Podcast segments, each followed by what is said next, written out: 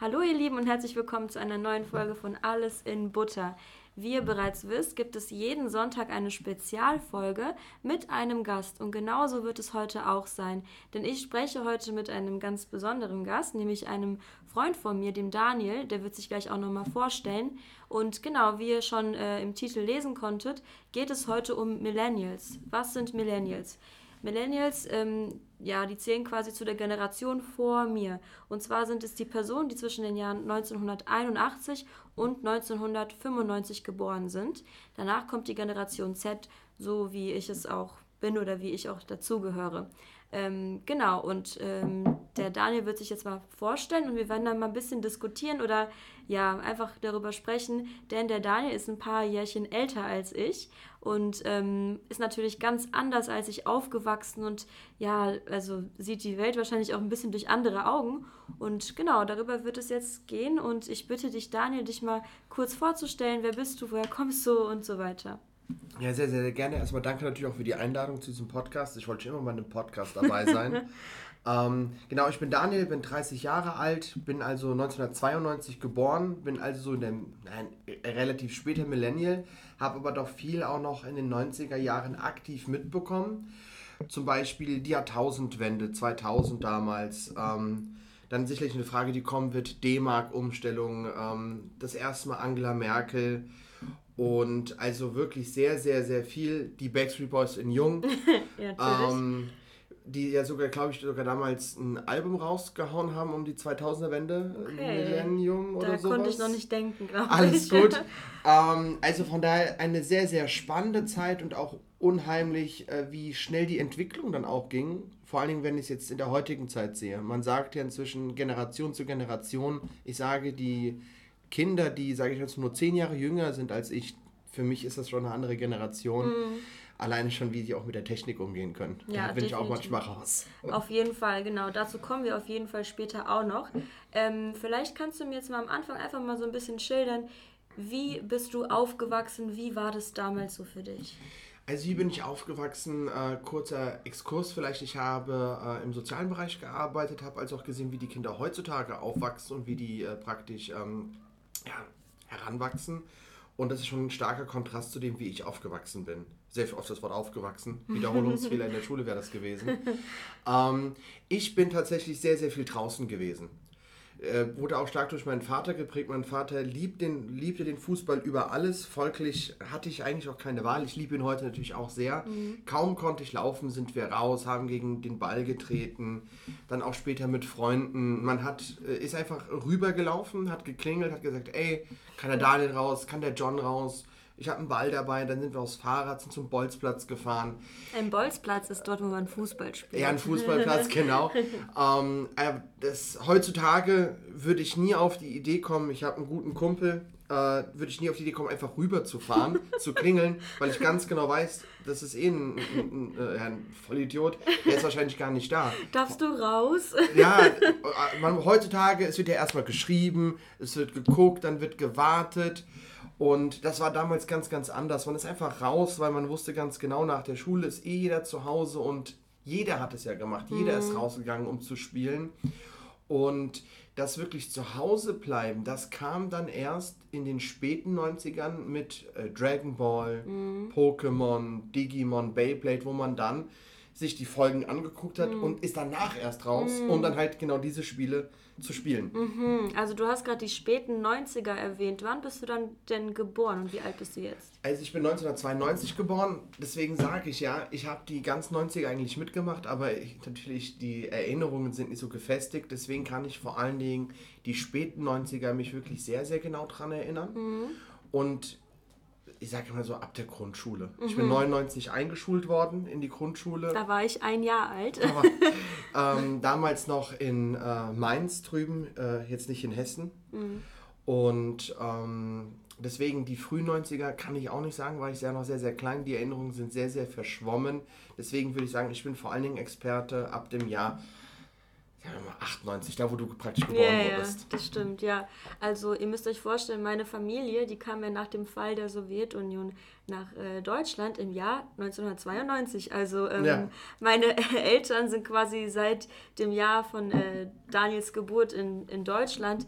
Ähm, und jetzt mal die Frage wollte ich eigentlich erstmal ein bisschen nach hinten ranschieben, aber ich meine, ähm, klar gab es schon die ersten Gastarbeiter auch in den 70ern, sogar in den 60ern teilweise, glaube ich. Du kennst dich ja sehr gut aus mit Geschichte. Du hast jetzt studiert sogar, Richtig, oder? ich habe Geschichte sogar studiert. Genau, ja. Jedenfalls ähm, glaube ich, dass auch vor allem mit dem Fall der Sowjetunion ja ähm, eine große, ja, weiß ich nicht, ob man das Flüchtlingswelle nennen kann, aber auf jeden Fall sehr viele Immigranten nach Deutschland kamen und ähm, ja, kannst du dich an eine Zeit erinnern, weil ich meine, jetzt ist ja wirklich äh, die Region hier, so Frankfurt, Mainz, Wiesbaden, äh, wir sind ja sehr durchmischt, sage ich mal. Also es gibt auf der Straße eigentlich fast so viele äh, Deutsche wie Menschen mit Migra Migrationshintergrund.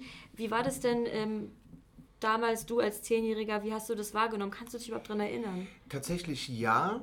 Man muss sich das so vorstellen, hast ja gesagt, heutzutage ist eine multikulturelle Gesellschaft. Ich wohne in Frankfurt, das heißt, ich sehe eigentlich mehr Menschen mit Migrationshintergrund als Deutsche, weil das ist auch heutzutage noch nicht mehr so stark wie damals, viertelabhängig.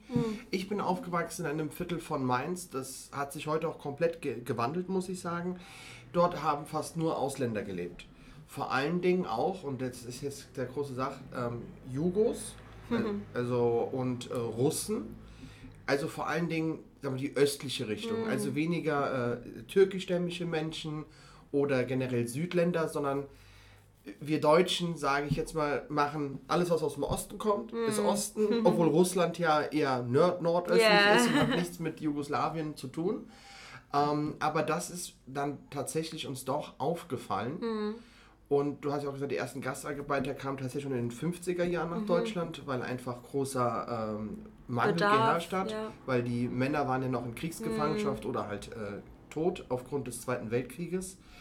Und eine wirkliche, sage ich jetzt mal ganz ehrlich, Flüchtlingswelle aufgrund des, äh, der Sowjetunion und dem Fall haben wir im Westen nicht so sehr mitbekommen, weil halt die Leute eher auch in den Osten gegangen sind, weil es dort schon bestehende Strukturen gab, weil jeder weiß ja, in Deutschland Osten war äh, Besetzungszone der Sowjetunion und da wurde es präferiert. Das weiß ich, weil meine Oma und die Familie meiner Oma aus Leipzig kommt Ah, okay. und auch unter der russischen Sowjetunion gelebt hat.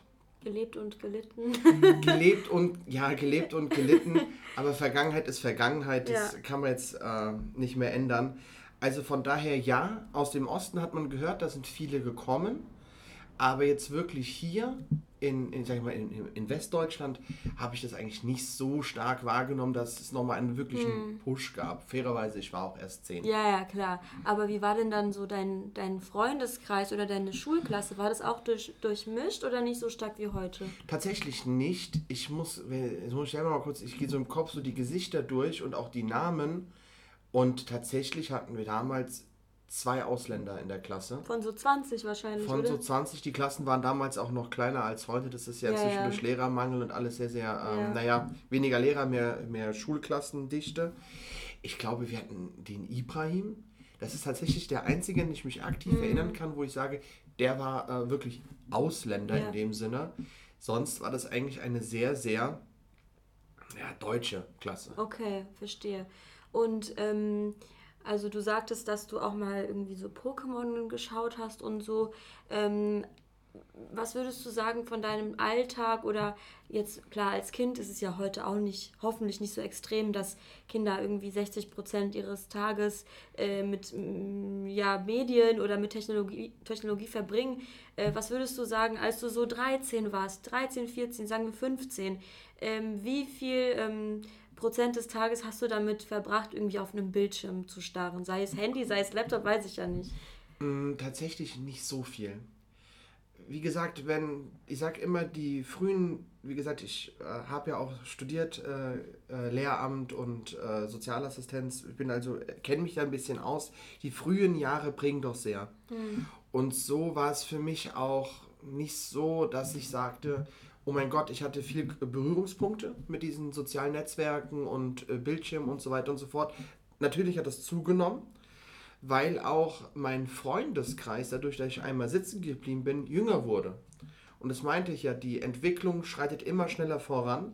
Und so waren auch meine neuen Freunde, die ich in der Schule praktisch kennengelernt habe, eher in diesem, in diesem Lifestyle drin. Ich gucke äh, noch einen Fernseher, noch eine Serie und danach gehe ich erst raus. Mhm. Also es hat zugenommen, aber in meinem Fall tatsächlich ähm, war es jetzt nicht so extrem, weil auch heutzutage gucke ich tatsächlich nicht so viel mhm. Fernsehen. Ich habe zum Beispiel keinen richtigen Fernsehanschluss ja, zu Hause. Stimmt, ja. Also das liegt vielleicht daran, wie ich aufgewachsen bin, aber es hat doch zugenommen. Alleine schon durchs Handy, weil das ist ja auch ein Bildschirm. Ja, ja. Und allein schon wegen der Arbeit gucke ich da öfters drauf, als ich ja, manchmal eigentlich auch klar. Lust habe. Ja, klar. Also meine Generation ge gehört ja zum Beispiel zu der Generation Digital Native. Das heißt, wir sind quasi ja, also bei mir ist es eigentlich nicht so extrem, aber ich sag mal, die Kinder oder diejenigen, die irgendwie zehn Jahre später geboren sind, sind mit dem Handy in der Wiege quasi aufgewachsen. Ich hatte mein erstes Handy mit 14, das war auch kein Smartphone, das war einfach so ein normales Schiebe, LG, irgendwas Handy. Ähm, wie war das bei dir mit äh, den Handys? Boah, mein erstes Handy, ich weiß, da war ich schon in Hessen, das heißt, ich war schon etwas älter. Mhm. Da war die WM irgendeine WM war da. Das 2006? Nicht nee. 2006, schon eine etwas spätere. Also 2010. 2010, 2010 danke. Die Zahlen, ich komme mal schon, liegt am Alter. 2010, da hatte ich ein Sony Ericsson Walkman Handy. Oh, ich auch. Das war dieses Musikhandy. Ja, ja, oh, das ja. war nicht wirklich ein Handy. Man konnte zwar damit telefonieren, eigentlich war es ein MP3-Player ja, genau. mit einer Telefonfunktion. Und ich erinnere mich noch, ich habe äh, portugiesische Vorfahren und äh, riesiger Portugal-Fan. Und Portugal hat gegen Nordkorea gespielt und hat 7-1 gewonnen und beim 3-0 oder so von Cristiano, von wem sonst, mhm. habe ich mich so gefreut, dass mir mein Handy aus der Hand gefallen ist und ist aus dem Trittstock runtergefallen. Und es war noch. Und ich bin runter, gesagt, Tim bist noch dran. Und er sagt, ja, alles klar. Und er so, ja, was ein Tor. also die Qualität der Handys damals war wirklich robuster ja. als alles andere. Ja. Und das war mein erstes Handy und danach hatte ich eine Zeit lang keins. Mhm. Ähm, und na gut, jetzt gehört es zum Alltag einfach dazu. Aber mein erstes Handy würde ich sagen 2010. Wie alt war ich da? 17, oder? 17. Ende des Jahres bist du dann 18 geworden. Ja, ja. 17. Also äh, ein relativer Spätzünder. Aber ich habe vorher ja. nie eins gebraucht. Nee, aber ich meine, ähm, ja, wir haben ungefähr zur gleichen Zeit was ein Handy bekommen, als es halt auch so angefangen hat mit den Handys. Ja. Also manche waren 14, manche 17 und manche halt äh, 23 ist halt in der gleichen Zeit alles passiert. Ähm, und du hast auch vorhin die D-Mark erwähnt, also für diejenigen, die es nicht wissen oder die nicht in Europa wohnen oder aus Europa kommen. Wir hatten ja vor dem Jahr 2002, alle europäischen Länder hatten ja eine andere Währung. Ähm, also ich glaube, in Spanien gab es die Peseten, Peseten äh, in Frankreich die Franc, oder glaube ich? ich kenne die deutsche Mark. ja, ja, genau. ja, auf jeden Fall hatten wir in Deutschland die äh, deutsche Mark, die D-Mark. Und ähm, du kannst dich doch bestimmt auch daran erinnern, mal im Kiosk oder so mit äh, der deutschen Mark gezahlt zu haben. In der Tat. Ähm, früher, ganz Klassiker, ist man zum Bäcker gegangen mit mhm. seinem Taschengeld. Das waren zwei Mark die Woche. Das wären heute ein Euro, oder? Das wäre heute ein Euro. Und du, ihr werdet lachen, für zwei Mark hat man damals in der Grundschule noch was bekommen. Mhm. Man, äh, die berühmten Schnuggeltüten, so hießen die, das waren Tüten mit diversen Gummibärchen und Süßkram. Da gab es was für fünf Pfennige. Also Pfennige war die Unterkategorie der D-Mark. Und man ist damit durchgekommen, was soll ich euch sagen? Mhm. Und 2002 wurde dann die, der Euro eingeführt. Und was ich nicht wusste ist, meine Oma hat mir so einen Beutel geschenkt mit allen Euro-Münzen. Ich dachte, das wäre, die Bank hätte uns das geschenkt. Mhm. In Wirklichkeit hat sie D-Mark umgetauscht dafür. Mhm. Ähm, und ich erinnere mich noch gut daran, dass es damals hieß, ähm, ich glaube, das ist auch in anderen Ländern so gewesen, dass die Läden einfach nur das D-Mark-Zeichen abgemacht haben und haben das Euro-Zeichen hingeklebt. Nee. Weil gefühlt wurde alles einfach statt einem, einer Mark, was dann ein Euro. Und für viele war das halt einfach vollkommen okay. Also doppelt so teuer. Ja, zum Teil. Alter. Das war, äh, natürlich gab es danach auch einen Aufschrei und die Verbraucherzentralen und so sind dann auch dagegen vorgegangen und dann wurde ein bisschen was geändert. Aber tatsächlich wurde es danach sehr, sehr teuer. Und auch ähm, jetzt in anderen Ländern wurde mir gesagt, dass durch einen Euro generell das Leben teurer wurde. Also das ist nicht nur ein rein deutsches Phänomen in Slowenien, weil ich kenne da Leute, die haben auch gemeint, durch den Euro, Euro hatten die eher Nachteile als Vorteile. Mm. Ja, es gibt ja bis heute noch Leute, die irgendwie denken, hm, war das so die richtige Entscheidung? Sollten wir das vielleicht irgendwie rückgängig machen? Also, Gibt es auch in Deutschland. Ja, ja, genau, auf jeden Fall. Ähm, und Merkel hast du auch erwähnt, weil, also ich bin wie gesagt 98 geboren. Ich weiß nicht, wann kam sie an die Macht? 2003 oder 2004? Äh, 2004 oder 2006? Nee, nee, 2004. glaub ich. 2004, weil davor war es nämlich der Altkanzler. Genau. Mein guter Freund, äh, äh, der, der, der, der Gerhard, äh, Gerhard Schröder.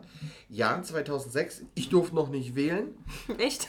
Ja, aber ich weiß noch ganz genau, was das damals für, äh, für einen Konkurs auch ausgelöst hat. Oder, äh, äh, nicht Konkurs, einen Konkurs gab es Eine davor. Debatte, Eine oder? Debatte und es war halt eine Frau.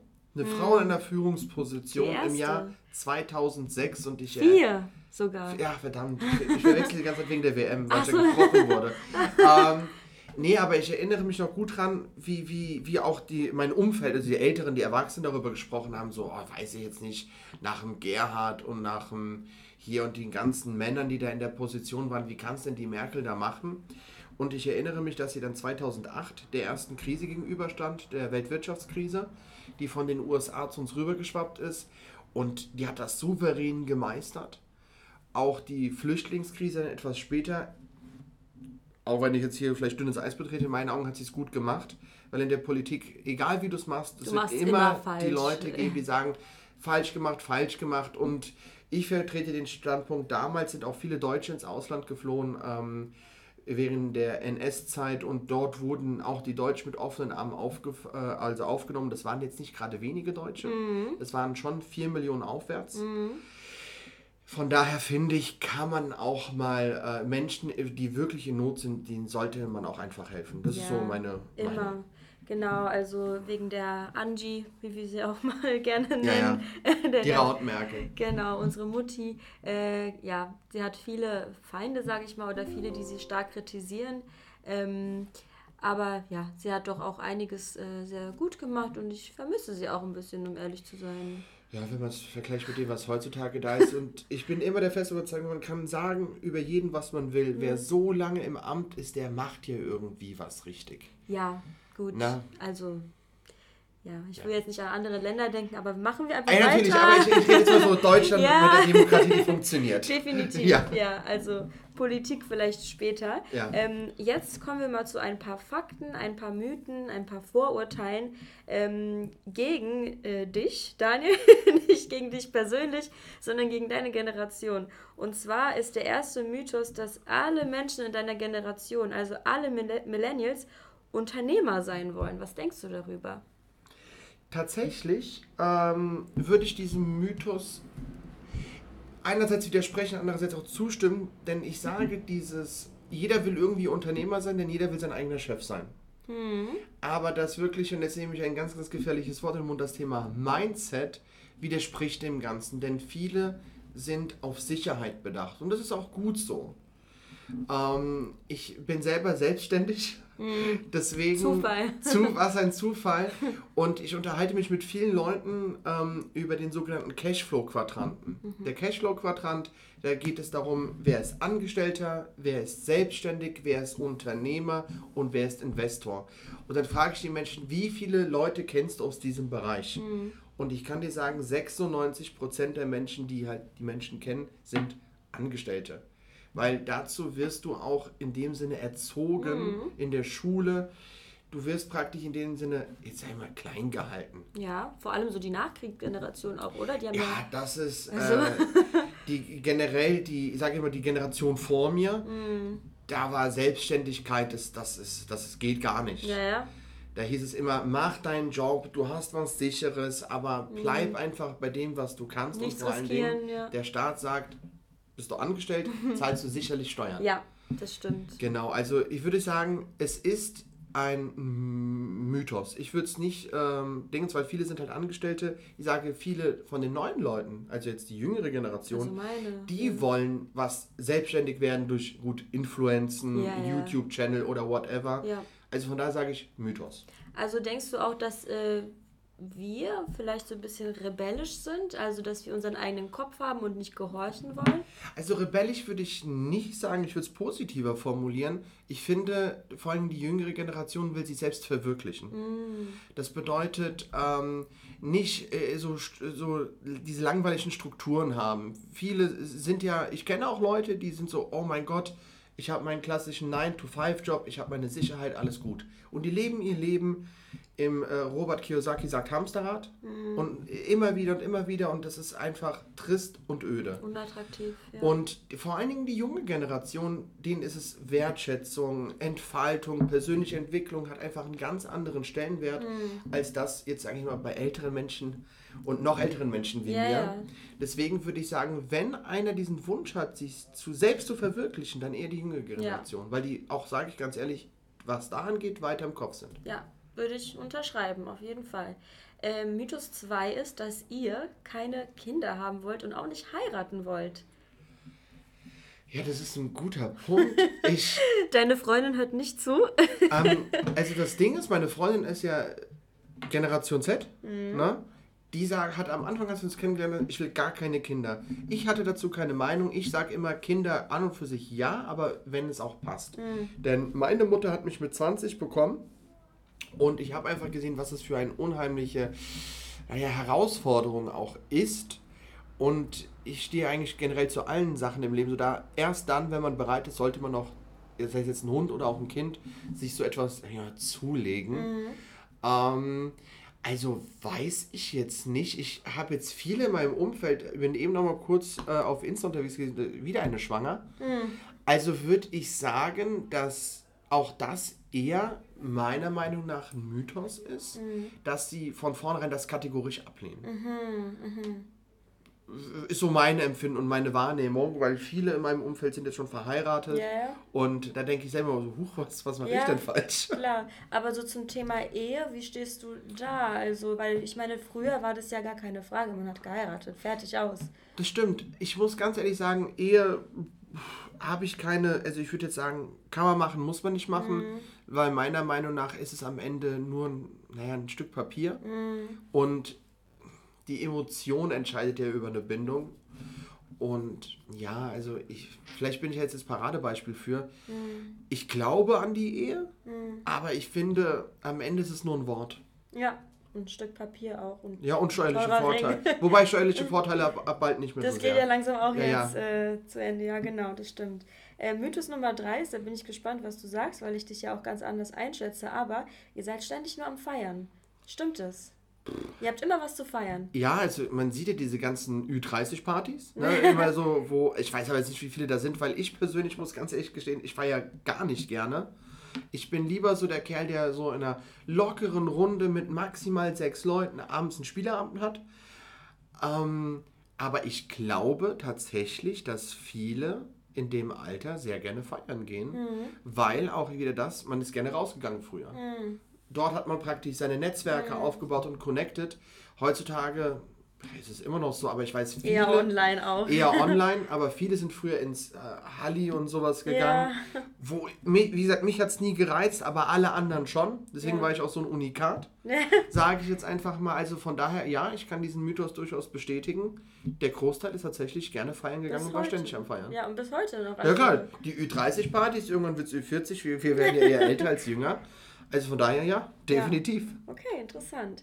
Ähm, dann habe ich jetzt einen anderen Fakt. Es ist kein Mythos, sondern ein Fakt, dass ihr sehr gerne spart und dass ihr sogar auch Sparfüchse seid. Gut. Ähm, ich, ich will jetzt einfach mal kurz. Äh, ein sehr guter Freund von mir, ich werde seinen Namen jetzt nicht nennen, für den Fall, dass man ihn hört da trifft das gar nicht zu. Ja, gut, aber. Das, aber vielleicht bestätigen ja auch die Ausnahmen die Regel. Ich glaube tatsächlich, dass. Ich will nicht mal sagen, dass die besser mit Geld umgehen. Vielleicht etwas reifer, weil wir auch einfach etwas älter sind. Hm. Ähm, in meinem äh, Beruf jetzt hier als äh, Unternehmensberater äh, und Finanzberater auch für Privatpersonen merke ich, dass ältere Leute eher bereit sind, in sich selbst zu investieren und in ihre Zukunft. Weil denen klar ist, okay, ich habe zwar jetzt ein cooles Leben, aber irgendwann komme ich in die Rente und Altersarmut ist ja leider ein Punkt, der uns alle sehr, sehr stark irgendwann Mhm. betreffen wird. Und die jüngere Generation, ich sitze auch mit vielen Studenten zusammen, die Anfang 20 sind bis 22, die sagen, ah ja komm, ich lebe doch eben hier und jetzt. Mhm. Und ich gebe das Geld dann lieber halt für eine Party aus. Mhm. Und die sagen auch ganz oft, ich habe gar kein Geld. Ja. Ich habe kein Geld und dann siehst du dann auf. Instagram, wie sie halt da ihr bestes Leben leben, Ja. was ja auch vollkommen okay ist. Also von daher würde ich sagen, das ist ein Fakt. Sparsamer, ja. Okay. Mit Ausnahmen. Mit ja, ja, Ausnahmen. natürlich, die gibt es immer, das stimmt. Ähm, Fakt oder Wahrheit Nummer zwei. Ihr seid eine sehr misstrauische Generation, vor allem auch dem Staat gegenüber. Puh. Das ist, boah, das ist eine gute Frage. Also, dass ihr nicht, ähm, jetzt nicht mal nur dem Staat, aber dass ihr nicht jedem direkt vertraut, sage ich mal, und auch so eher in eurem eigenen Kreis bleibt. Ich würde sagen, pauschalisieren kann man eh nie, aber ja, weil auch hier wieder meine Erfahrung mit den Leuten, mit denen ich zusammensitze, die jungen Leute wollen nicht investieren oder haben kein Geld, obwohl sie es eigentlich haben, aber fassen sehr, sehr schnell Vertrauen, weil die sich auch mit dem Thema Finanzen gar nicht auseinandersetzen möchten und sind dann sogar froh, wenn man das abladen kann bei mir.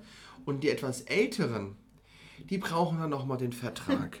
Dann müssen wir mal das Kleingedruckte durchlesen, was ja auch alles vollkommen legitim ist. Ja. Aber von daher, aber wenn sie einem dann mal vertrauen, wiederum, Dann, dann muss, muss ich gefühlt Sachen nicht mehr, mehr erklären. Ja, ja. Die unterschreiben einfach alles, Ja, ja. weil sie ganz genau wissen, dem Daniel kann man vertrauen, Der macht es schon. der macht das schon richtig. Also von daher würde ich auch sagen, wiederum ein äh, Fakt. Okay, super. Ähm, dann kommt der nächste Fakt oder die nächste Wahrheit. Und zwar, dass ihr einfach nicht mehr so religiös seid. Und dass ihr auch vor allem so klassische Feiertage wie Ostern oder Weihnachten, dass die immer mehr an Bedeutung verlieren. Kann ich ja auch was zu sagen?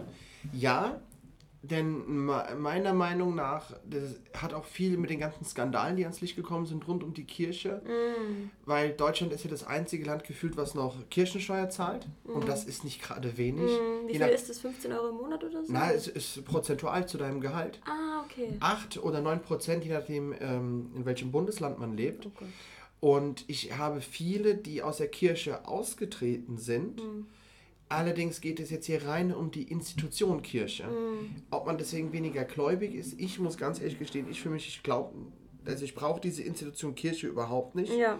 Weil wenn man wirklich gläubig ist, und das äh, steht glaube ich sogar in der Bibel, Mhm. äh, nagelt mich nicht drauf fest, dass man, wer sagt, dass ich die Kirche brauche, um gläubig zu sein und an Gott zu glauben. Das stimmt. Denn wenn es Gott gibt, ich kann es nicht beweisen, Mhm. dann gab es den Glaube schon vor der Kirche. Das heißt, es haben auch schon Menschen vor der katholischen oder evangelischen Kirche an ihn geglaubt. Ja. Und das ist mein ganz klarer Standpunkt. Ich glaube an irgendetwas Großes, was da ist. Eine höhere Macht. Eine höhere Macht. Ein kleines Beispiel, vielleicht können das jetzt viele nachvollziehen, vor allem die etwas jüngeren Leute. Du hast deine Hausaufgaben nicht gemacht. Und ihr geht in die Klasse und ihr denkt, ach komm, scheiß drauf, heute, ich versuch's einfach. Und dann sagt, aus irgendeinem Grund werden die nicht abgefragt. Ja, ja. Dann sage ich, ist das eine höhere Macht, Ja. eine höhere Eingebung, die mir da gerade den Arsch gerettet hat. Und ich denke beim nächsten Mal, ich versuche es einfach nochmal. Und dann klappt es Und dann werde ich erwischt. Und dann werde ich erwischt. Was Aber- auch okay so ist. Ja, ja, natürlich, natürlich. Man sollte Hausaufgaben machen an Ja, alle ja. da draußen.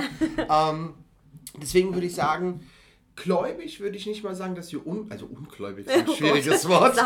Ähm, ich würde einfach sagen, dass die In- Institution Kirche, das war unsere Generation, die so langsam den Glauben in die Kirche verloren hat. Aber vielleicht nicht den Glauben an eine wirklich höhere Macht. Mhm. Okay, das macht Sinn, auf jeden Fall.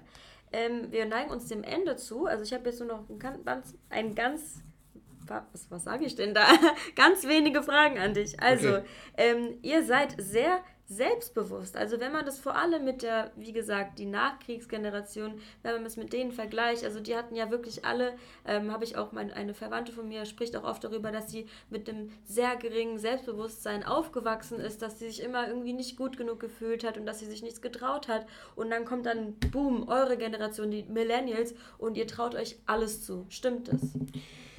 Ich denke, vor allem die Nachkriegsgeneration, klar, man kam gerade raus und hatte dann sagen wir, mal, ein bisschen Scheiße gebaut, äh, historisch gesehen. Und das hat einfach, das hat einen Schatten drüber geworfen. Und ich erinnere mich noch gut dran, bei den WMs oder EMs, ich habe nie großartig Deutschland fahren gesehen, aber 2006 Mhm. Seit da, sage ich, war so der richtige Knackpunkt mhm. und vor allen Dingen selbstbewusst in dem Hinsicht, wir haben jetzt keine große Krise ausgelöst mhm. in dem Sinne. Ne? Wir haben damit nichts zu tun. Mhm. Von daher rein, sagen wir, kulturell und äh, gesellschaftlich können wir damit äh, breiter Brust äh, rausgehen. Mhm. Und auch so, ja, wir haben einfach eine gewisse Reife, sage ich jetzt mal. Wir sind anders auf. Aber fairerweise sagt ja jede, jede Generation, wir sind äh, gut besser aufgewachsen als alle anderen Generationen. Ich sage selbstbewusst einfach, weil wir halt nicht historisch und gesellschaftlich ein Päckchen zu tragen haben. Mm. Aber ansonsten selbstbewusst, so im persönlichen Stile, kann ich jetzt nicht beantworten. Ja, definitiv. Kommen wir zur vorletzten Frage. Und zwar wollt ihr alle unbedingt studieren? Ja. Ja, ja, kann ich sagen. Das äh, zeigen ja auch die Statistiken. Ist, äh, hat, ist übrigens nicht abgerissen, ist sogar noch stärker geworden. Mm. Ähm, das ist ja auch ein Grund, warum es so viel Fachkräftemangel mm. zum Teil in gewissen Branchen ist. Mhm. Und ja, da kann ich einfach sagen, ja, weil es hieß immer, mach dein Abitur, geh studieren. Das war ein, mm. ein, ein Glaubenssatz, ein Mantra, ein Dogma, will ich sogar mm. fast sagen, das sogar mir eingetrichtert wurde und ich habe es dann auch getan und dann gedacht, ich mach's nicht. Ja, also. Also ich ziehe es nicht komplett durch bis zum Ende. Ja, ja, ja, aber ich meine, wir haben ja jetzt schon rausgehört, dass du ein bisschen auch so gegen den Strom äh, ja, geschwommen bist und nicht wie jeder andere bist. Also das äh, passt auch sehr gut dann zu dir, würde ich sagen, dass du jetzt dein eigenes Ding machst. Ähm, kommen wir zur allerletzten Frage für heute. Wir quatschen ja auch schon relativ lange. Ja. Ähm, und zwar seid ihr sehr weltoffen. Ihr reist gerne, ihr habt gerne internationale Freunde, ihr sprecht mehrere Sprachen. Wie sieht es aus? Auch da wieder schwimme ich gegen den Strom. Ich bin sprachlich wirklich gar nicht begabt. Ich kann Deutsch, Englisch und zwei, drei Sätze Französisch. Ich kann Deutsch mich, kannst du sehr gut. Deutsch kann ich sehr, sehr gut, ja. Ähm, Französisch kann ich mich vorstellen und nach einem Käsebaguette fragen. Das ist doch super. Na, also ich verhungern tue ich nicht. Ähm, aber auch so, das Reisen hat mich nie gereizt, aber alle anderen um mich herum schon. Also ja, ich kann es auch wieder bestätigen, aber wie gesagt, vielleicht ist ja, dass ich von meiner Oma großgezogen wurde. Ich bin so eine Mischung aus Oldschool und Millennial und neu, weil meine Freundin sehr, sehr jung ist. Hm. Ich, ich, so also warte mal, so jung ist sie jetzt auch nicht. Also sie ist schon über 20. Ja, aber acht Jahre ja, und ich ja. habe es ja vorhin gesagt, die Entwicklung ist einfach extrem. Ja. Deswegen, meine Freundin gehört zu einer anderen Generation, obwohl es nur acht Jahre sind. Und das merkt man auch? Ich finde, ja. Ich merke es auch äh, hier auch äh, Oscar oder so, der. Mein Freund. genau, der 25 ist eine andere Generation. Ja. So von seiner Einstellung zum Leben. Kann ich manchmal nicht ganz nachvollziehen, aber ich respektiere es. Oder ich akzeptiere es. Akzeptiere es, toleriere es. Toleriere es. Also es sind viele Wörter. Yeah. Ich komme damit zurecht. Sehr gut. Genau. Okay, ähm, hast du vielleicht noch ein paar abschließende Wörter an die äh, ja, nachfolgenden Generationen oder an meine Generation oder an die Generation Alpha, heißen ja die neuen ab 2010. Also wenn du nochmal kurz überlegen willst, ich kann auf jeden Fall sagen, im Endeffekt sind wir alle gleich. Es ist jetzt nicht schlimm, ob man 1995 oder 2001 geboren ist. Klar haben wir alle ein bisschen einen anderen Mindset, aber im Endeffekt, solange wir uns alle respektieren und einander gut äh, behandeln, ist es wirklich äh, ja, ich will jetzt nicht das S-Wort sagen, aber sehr egal, ähm, wann man geboren ist. Was hast du so irgendwie eine Message oder so? Also ich sage dasselbe, was ich immer sage, vor allen Dingen, ähm, es ist egal, wann du geboren bist, wo du geboren bist, ob du ein Arsch bist, entscheidest du selber. Mhm. Man sollte einfach versuchen, jeden Tag sein bestes Ich zu sein und äh, sich ein Stück weit zu verbessern.